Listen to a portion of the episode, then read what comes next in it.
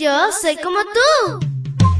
Pequeña para grandes cosas y grande para cosas menores. Te cuento que llegaste al lugar perfecto. La devoción matutina para menores. Una reflexión que se ajusta a tu edad, que te queda bien, ni muy grande ni muy chica.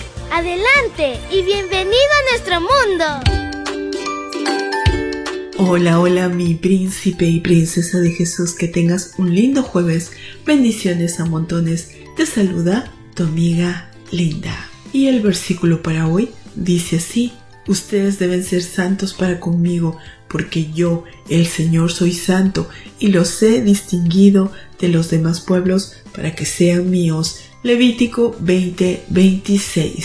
Y la historia se titula Levítico. Dios creó al hombre a su imagen y semejanza. El plan divino era que la humanidad reflejara las cualidades del Padre Celestial como el amor y la bondad. Sin embargo, el pecado frustró ese ideal, pero Dios ya había elaborado un plan para transformarnos y así alcanzar el propósito original. Solamente así podremos impactar a quienes nos rodean con el mensaje del amor de Dios.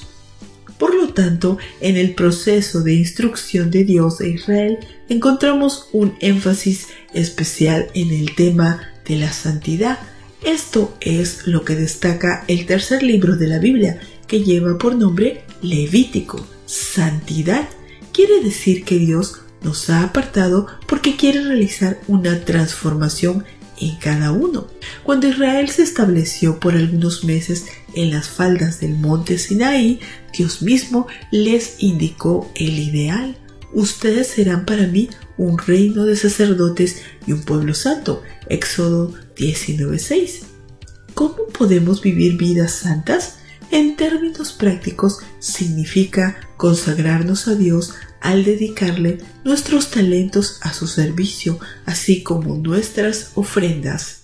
Asimismo conlleva un vivido y fresco compañerismo con el Señor mediante la oración, el estudio de la Biblia y representarlo fielmente en cada lugar en que nos desenvolvemos. En cuanto a los israelitas, los receptores originales, la santidad tenía que ver con la adoración en el santuario, las características de las ofrendas, la alimentación, cómo tratar ciertas enfermedades y en general qué aspectos de su comportamiento debían distinguirlos de las naciones que no conocían a Dios, naciones que muy pronto serían sus vecinas cuando se sentaran en Canaán.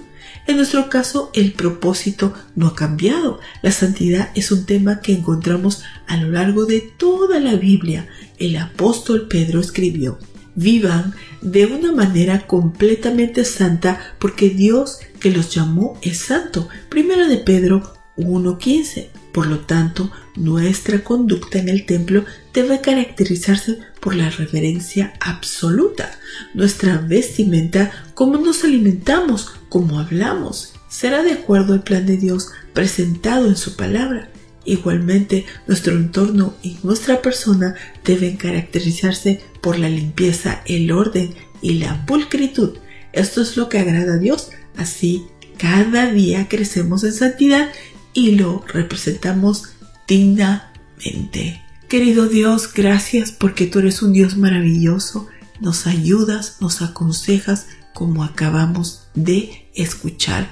Ayúdanos, Señor, a serte fieles, a hacer todo lo que tú nos has mandado. Sobre todo, queremos amarte por sobre todas las cosas.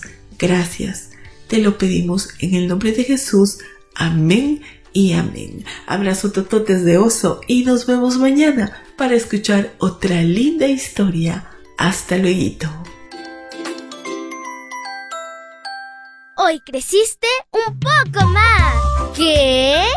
Porque crecer en Cristo es mejor. La matutina de menores llegó por el tiempo y dedicación de Canaan Seventh Day Adventist Shores and Dear Ministry.